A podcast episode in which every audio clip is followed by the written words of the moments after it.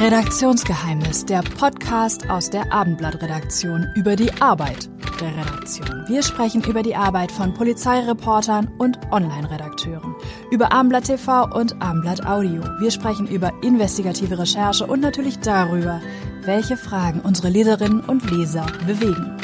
Zum Start der Podcast-Reihe feiern wir Geburtstag.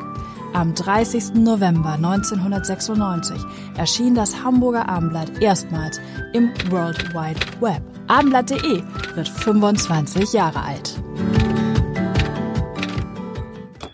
Herzlich willkommen. Mein Name ist Bernd Röttger und ich freue mich, nachdem wir in der ersten Folge des Podcasts mit Klaus Herrch, dem ersten Redaktionsleiter von Abendblatt.de, gesprochen haben, heute in unserem diesmal virtuellen äh, Studio Frank Mares begrüßen zu dürfen. Frank Mares ist heute Redaktionsleiter von Abendblatt.de und wir wollen einmal schauen und hören, wie denn die Arbeit heute aussieht. Was bewegt die Kolleginnen und Kollegen heute? Ähm, was machen Sie? Hallo Frank erstmal. Moin Bernd. Wir sind heute im Vergleich zu früher sicherlich sehr viel technischer unterwegs und haben äh, von 6 Uhr morgens bis, äh, bis Mitternacht jeden Tag äh, beobachten wir natürlich alle unsere Geschichten, die wir so über den Tag ins Rennen schicken. Und ähm, was sich im Vergleich zu früher wirklich deutlich geändert hat, ist, dass wir jede einzelne Geschichte quasi minütlich, wenn nicht sogar sekündlich beobachten können, wie, äh, wie sind die Zugriffe, wie sind die äh, Abo-Käufe, beziehungsweise wie häufig wird auf einem Artikel ein Abo abgeschlossen. Das ist natürlich wichtig für uns, weil wir auch so gewisse Tagesziele dabei verfolgen. Und wenn wir sehen, dass eine Geschichte zum Beispiel unterdurchschnittlich läuft, dann äh, können wir sagen, dass sie, dass wir sofort äh, daran gehen müssen und in irgendeiner Form äh, umarbeiten müssen in Form der Verkaufe oder indem wir noch was hinzufügen müssen oder noch nachrecherchieren. Einfacher ist das natürlich bei Geschichten, die im Laufe des Tages extrem gut performen, wie es so schön heißt. Da ist es dann natürlich einfach zu sagen, okay, komm, das bauen wir aus, das Thema, machen Zusatzcontent, machen weitere Erklärstücke dazu. Und äh, ja, so verbringen wir unseren Tag. Ähm, das Faszinierende ist ja, dass ihr wirklich seht, ähm, in Echtzeit quasi, wie viele Menschen sich gerade auf der, also wie viele Userinnen und User sich auf der Seite bewegen und was sie sozusagen gerade, gerade lesen. Das heißt, ihr könnt sozusagen wirklich in Echtzeit sehen, feststellen, ähm, wo sind jetzt die Interessen gerade besonders groß. Ne? Und kannst du uns sagen, was, was sich gerade, ähm, was, was so heute so, so ähm, besondere Themen waren? Wahrscheinlich Corona, aber was, was gibt es sonst noch? Corona ist ja, wir unterscheiden da tatsächlich so ein bisschen zwei Gebiete, weil es gibt Themen, die sehr stark ähm, aufgerufen werden jeden Tag und gelesen werden. Und es gibt Themen, die sich besser verkaufen, also sprich mehr äh, Abonnements einbringen. Das ist ja eins unserer großen Ziele oder eigentlich das größte Ziel, das wir haben. Das sind aber nicht unbedingt Geschichten, die jetzt äh, bei den Zugriffen immer auf Platz eins liegen. Deswegen sind es eigentlich zwei Disziplinen, die wir da jeden Tag verfolgen. Momentan ist natürlich, was die, was die reinen Lesezugriffe angeht, ist Corona weit vorne. Natürlich jetzt auch, weil gestern gerade die Meldung kam, dass Volker Lechtenbrink in Hamburg gestorben ist. Das äh, beschäftigt unsere Leser auch heute noch sehr stark. Mhm. Lesen, sie lesen den Nachruf von, von Volker Lechtenbrink. Das sind also so im Moment die starken, die starken Lesegeschichten, während äh, in den Verkäufen sehr häufig äh, Sachen dabei sind, die aus dem Bereich Kultur kommen, im Sinne von Theaterkritiken. Sehr viele Leser kaufen auch gerne im Bereich von Immobilien, Themen, Immobilienberichterstattung. Aber im Moment haben wir auch gerade wieder eine Geschichte, da geht es um die Tiny Houses und Camping. Das ist auch so ein trendendes Thema, das, äh, das uns viele neue Abonnenten beschert. Genau, die kleinen Häuser tauchen immer wieder, immer wieder auf in den, in den, in den Redaktionskonferenzen. Und es ist ja mittlerweile so, das ist ja auch komplett anders als früher. Äh, jede Konferenz beginnt eigentlich damit, dass du alle Kolleginnen und Kollegen kurz äh, darüber informierst, welche Geschichten äh, sind beson waren besonders gefragt an dem Morgen oder auch an dem Tag davor ähm, bei, den, bei den Abonnenten aber auch irgendwie, äh, wie viele, wie viele Abo, äh, Digital-Abos ähm, wurden, wurden an der Stelle generiert. Du bist ja nun auch schon, ähm, ja, äh, nicht seit Anfang an bei abendblatt.de dabei, so ähm, bist noch deut deutlich jünger, aber ähm, auch schon viele Jahre in dem, in dem, in dem Geschäft. Wenn du so zurückblickst, ähm, oder vielleicht kannst du noch mal sagen, seit wann bist du jetzt im Digitalen unterwegs? Also ich bin 2008 in die, in die Einheit gekommen, habe damals dann noch als Channel Manager Hamburg gearbeitet, also habe die Berichterstattung über Hamburg und Norddeutschland nur online aufbereitet und mitgemacht und ähm, habe dann äh, langsam so ein bisschen die, bin dann ein bisschen äh, aufgestiegen, bis dann am Ende der Redaktionsleiter dabei rausgekommen ist. Ähm, das, die Geschichten sind eigentlich immer noch die, die gleichen, muss man sagen, denn äh, die Themen im Lokalen wiederholen sich ja schon übers Jahr immer mal wieder, insbesondere wenn es um feste Termine geht.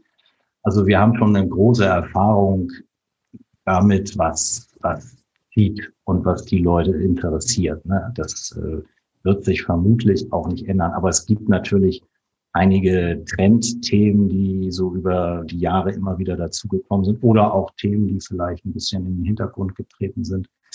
Ähm, das ist, ja.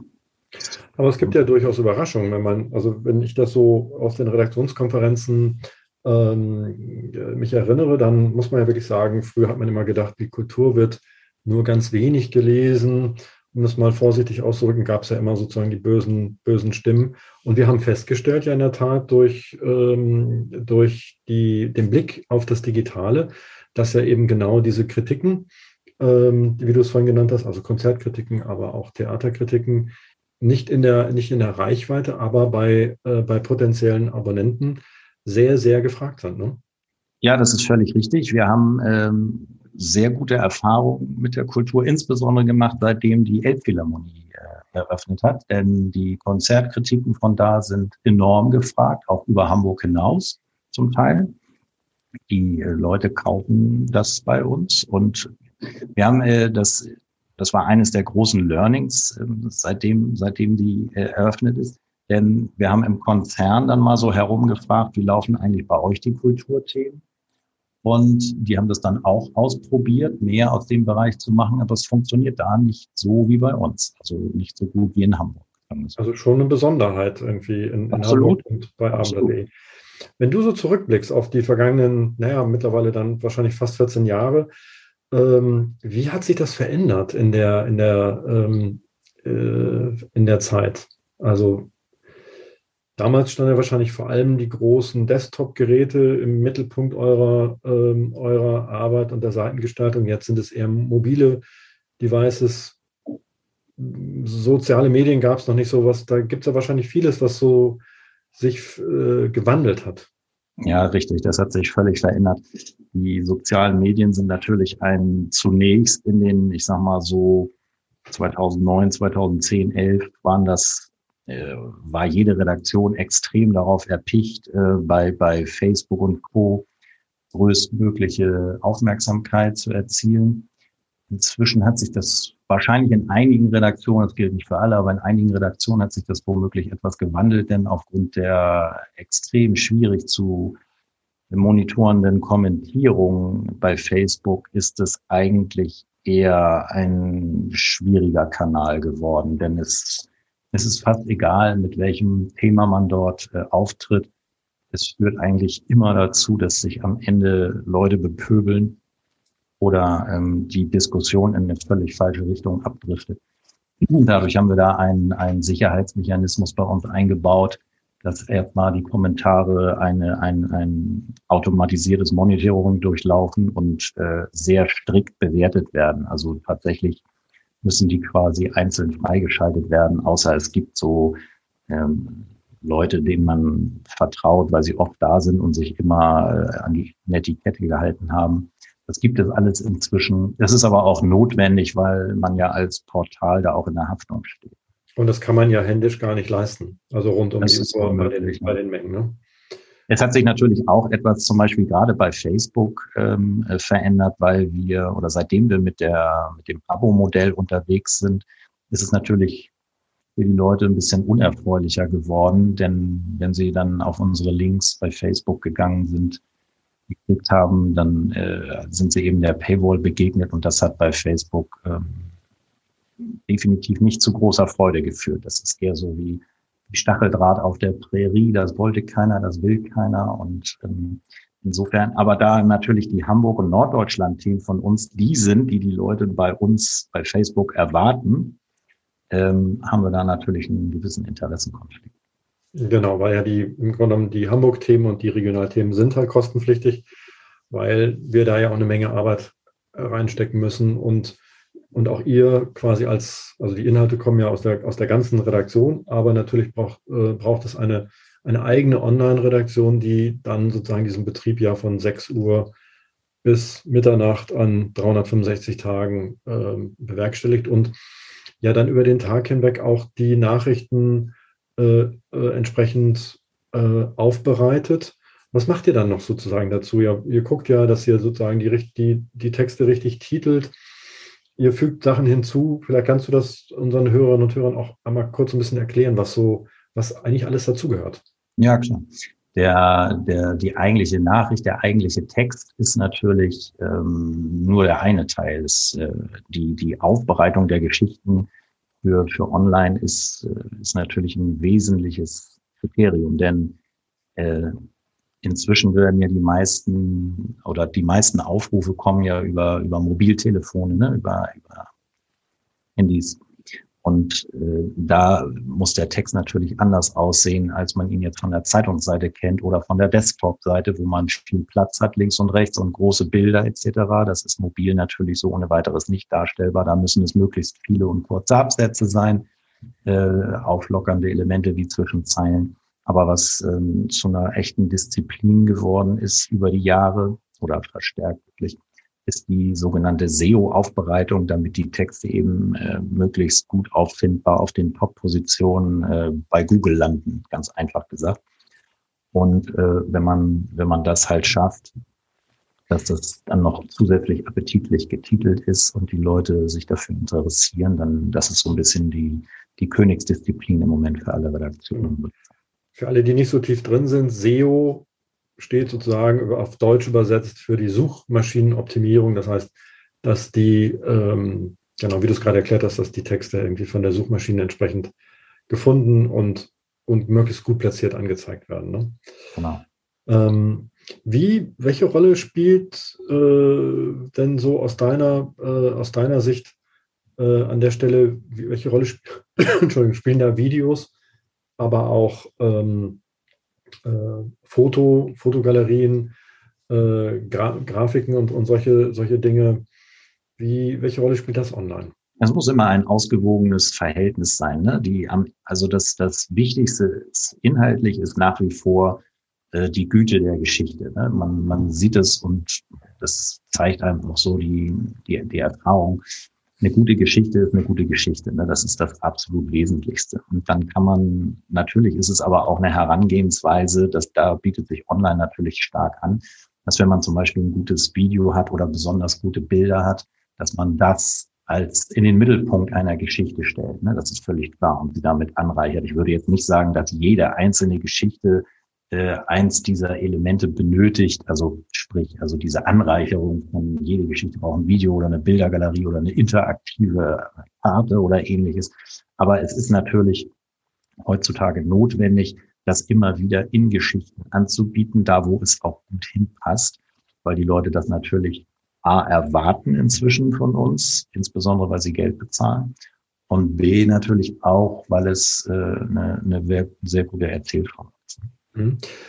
Äh, ein Punkt, den du gerade schon erwähnt hast, es kommt auf die gute Geschichte an. Früher hat man ja, ist man ja davon, hat man so online so ein bisschen belächelt und, und, und hat so gesagt, hm, das sind also die kurzen, da kann man nur kurze Geschichten erzählen oder kurze Nachrichten transportieren.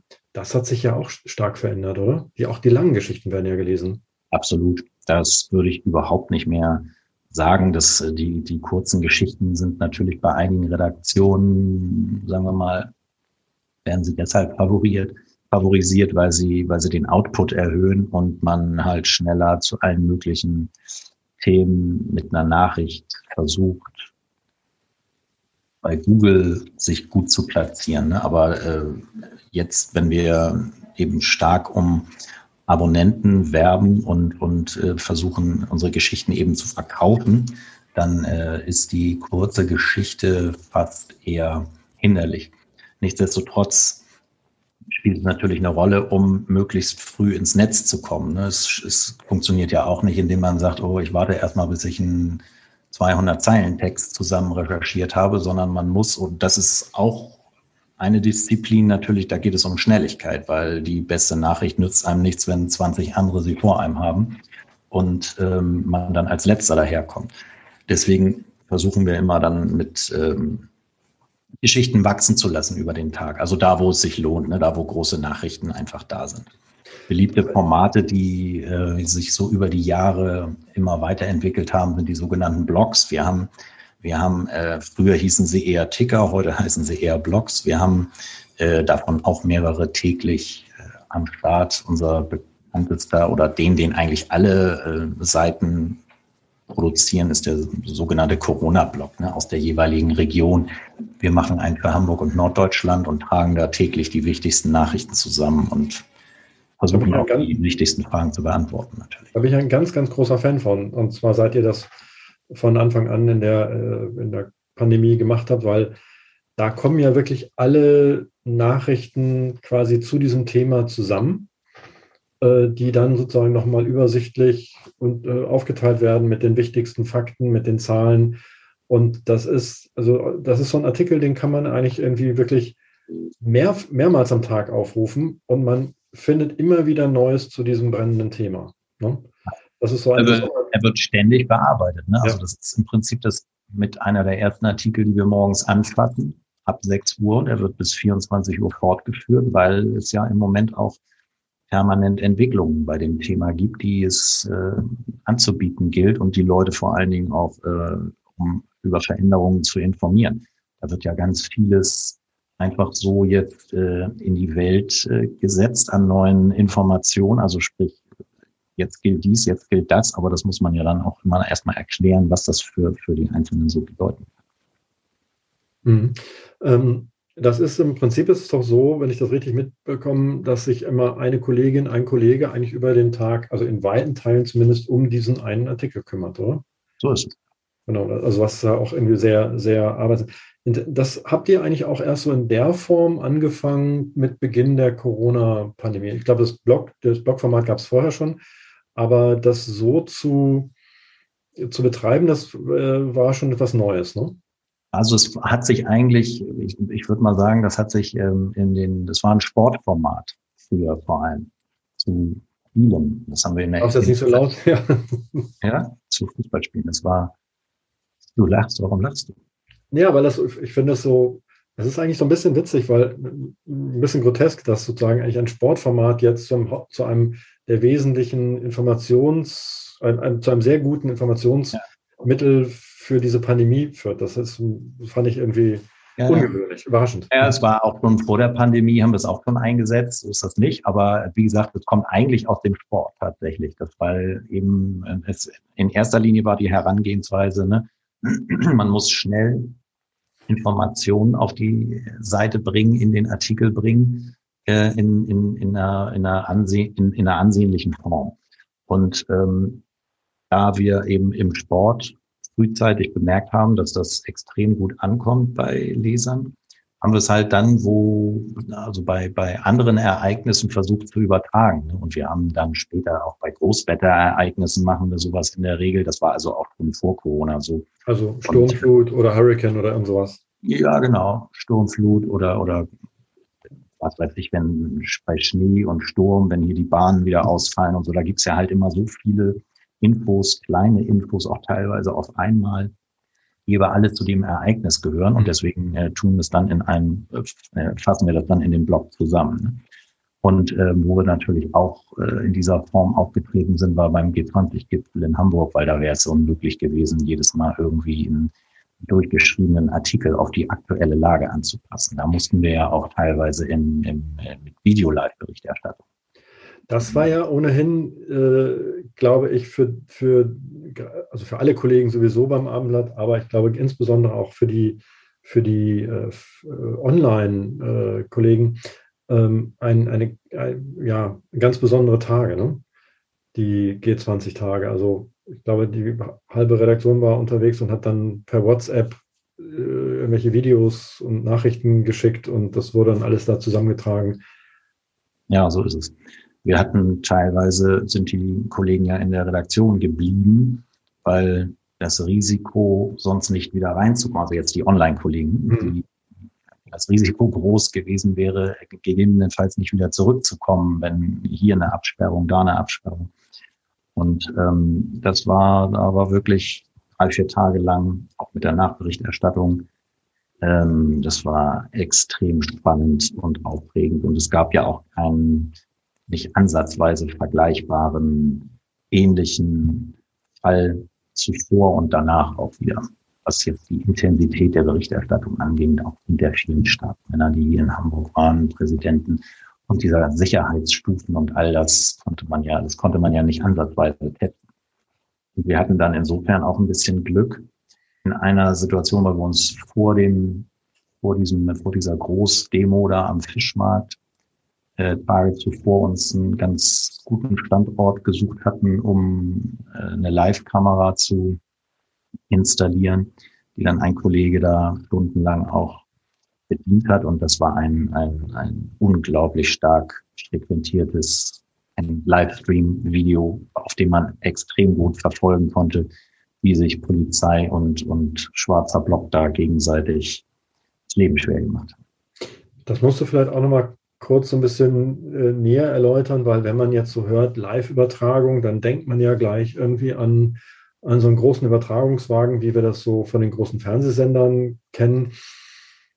Hier ist es, ich sage jetzt mal, eher ein, ein, ein, Rucksack, oder? Wenn ich das. Hier ist es ein Rucksack, ja. Aber nicht mal. Inzwischen ist es eine, ist es eher eine Handtaschengröße, würde ich sagen, oder sieht aus wie eine Handtasche.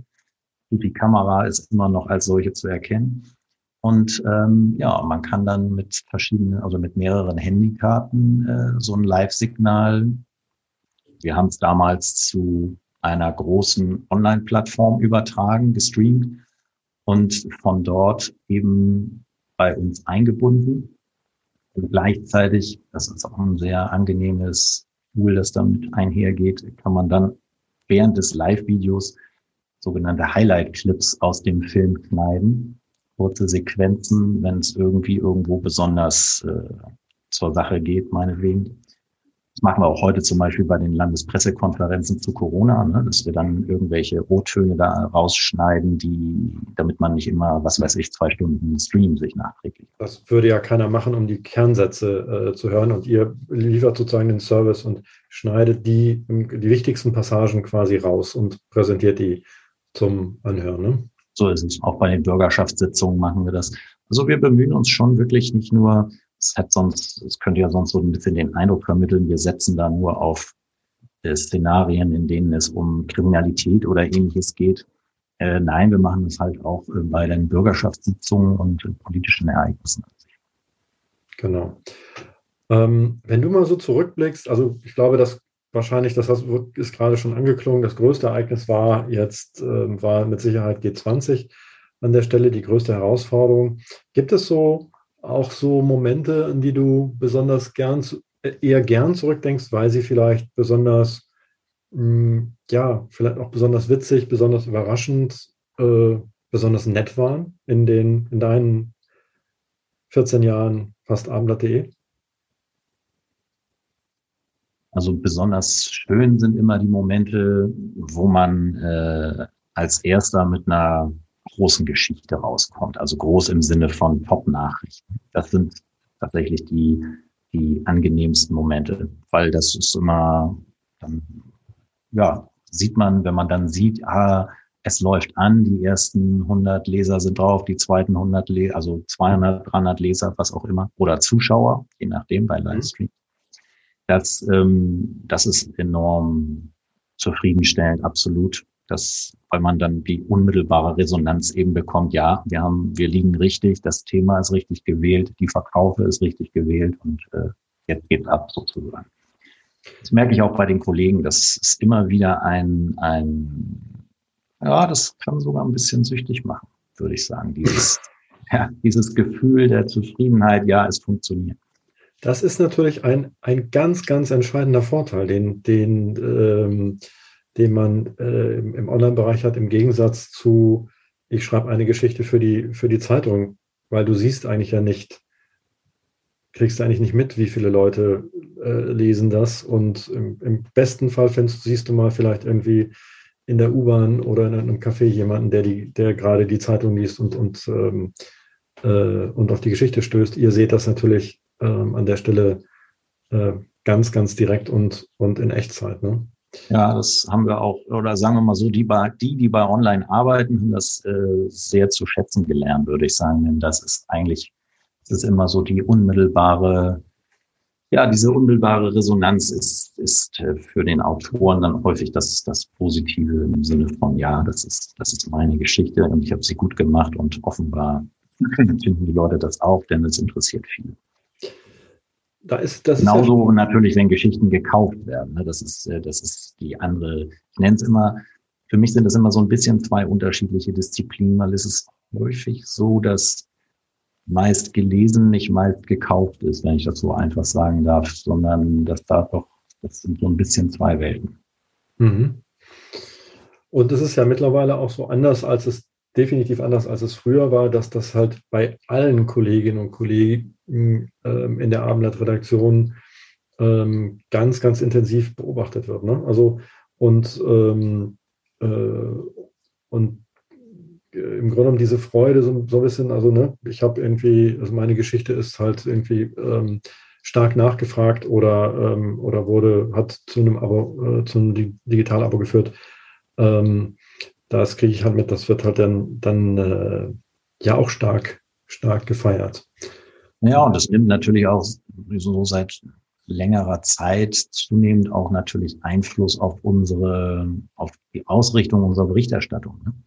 Denn wir gucken schon dahin, ähm, wenn ich jetzt zwei etwa gleichrangige Themen zur Auswahl habe, dann, dann äh, weiß ich dann schon inzwischen, welches zuerst dran sein sollte oder muss, weil es eben vielversprechend ist. Genau, das ist aber ja auch eigentlich das, ja, sehr gut nachvollziehbar an der Stelle. Wenn wir sozusagen über das Thema Feiern sprechen, ähm, vielleicht magst du uns noch ähm, so ein wenn Abendblatt.de ist ja ein Geburtstagskind und Geburtstagskinder dürfen sich was wünschen ähm, oder, oder werden, oder werden, ähm, werden beschenkt. Was würdest du dir sozusagen, wenn du, wenn du so guckst, ähm, äh, ja, was, was wünscht sich, was wünscht sich der, der Online-Chef für die Zukunft seines Babys? Ja. Das ist jetzt äh, ein ganz persönlicher Gedankengang, der natürlich, sag ich mal, äh, wahrscheinlich so nie eintreten wird. Es gibt nicht so, es gibt nicht so richtig viel. Ich wünschte mir mehr Gerechtigkeit im Netz, denn ähm, wir treten da ja alle mit, mit unterschiedlichen Zielsetzungen an. Sehr viele Portale haben nach wie vor eine totale Reichweitenausrichtung. Andere Portale wie wir ähm, versuchen eher nachhaltiger auf äh, feste Leserschaft zu setzen, sprich Abonnenten zu gewinnen. Dadurch, dass wir mit einer Paywall daherkommen, das ist natürlich nicht sehr beliebt im Netz, nach wie vor nicht. Es, es setzt sich stärker durch, weil halt auch zunehmend äh, andere Seiten äh, übernommen, also was heißt übernommen haben, also gemerkt haben, dass sie, dass sie das auch tun müssen. Wir waren ja 2009 sehr früh dran, als wir die Paywall eingeführt haben. Sogar eine der ersten Seiten. Und ähm, es ist aber trotzdem so, dass natürlich viele Geschichten werden, bleiben nicht lange exklusiv. Ne? Sie werden in Minuten gecovert von anderen Seiten in, in der Hoffnung, damit eben möglichst viel Traffic auf die Seite zu bekommen. Und das ist natürlich für die, für die Abo-Seiten eher schwierig, ne? wenn sie der Geschichtenabsender sind und dann am Ende ähm, damit weniger Erfolg teilweise haben als als Seiten, die es dann einfach abschreiben. Ich will uns davon nicht lossprechen. Aber das ist etwas, was im Netz extrem verbreitet ist. Ne? Und so ein, ich weiß nicht, wahrscheinlich eine Utopie, aber ich würde mir da mehr Gerechtigkeit. Das finde ich ist ein, ein schöner Wunsch. Ich danke dir, Frank. Und äh, ja, feiert schön und ja. Vielen Dank. Bis dann. Danke dir. Ciao.